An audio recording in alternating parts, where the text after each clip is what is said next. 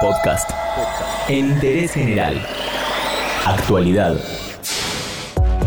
En Interés General, todas las tardes te actualizamos la información sobre el COVID-19 en dos minutos.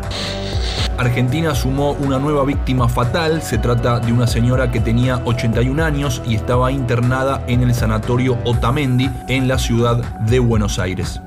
En Argentina, según el último informe oficial, hay 387 casos confirmados, incluidos los 8 fallecidos. Del total de infectados, según el registro del Ministerio de Salud, el 40% son mujeres y el 60% son hombres.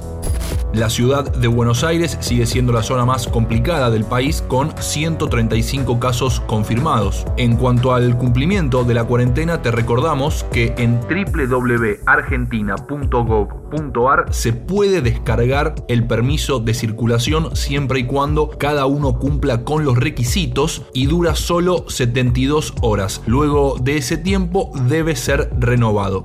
Líneas de contacto ante cualquier síntoma o cualquier duda a nivel nacional la línea del Ministerio de Salud 0800 222 1002 en la ciudad de Buenos Aires sigue vigente el 107 y desde ayer hay una línea de WhatsApp para comunicarse directamente con un médico del SAME. Es el 11 50 50 0147 y en la provincia de Buenos Aires sigue funcionando el 148. Ahora, es posible que entre las personas que se muevan haya gente que no está autorizada a salir. Yo les aviso a esa gente que a donde los encontremos los detenemos y les vamos a sacar los autos, porque son unos inconscientes.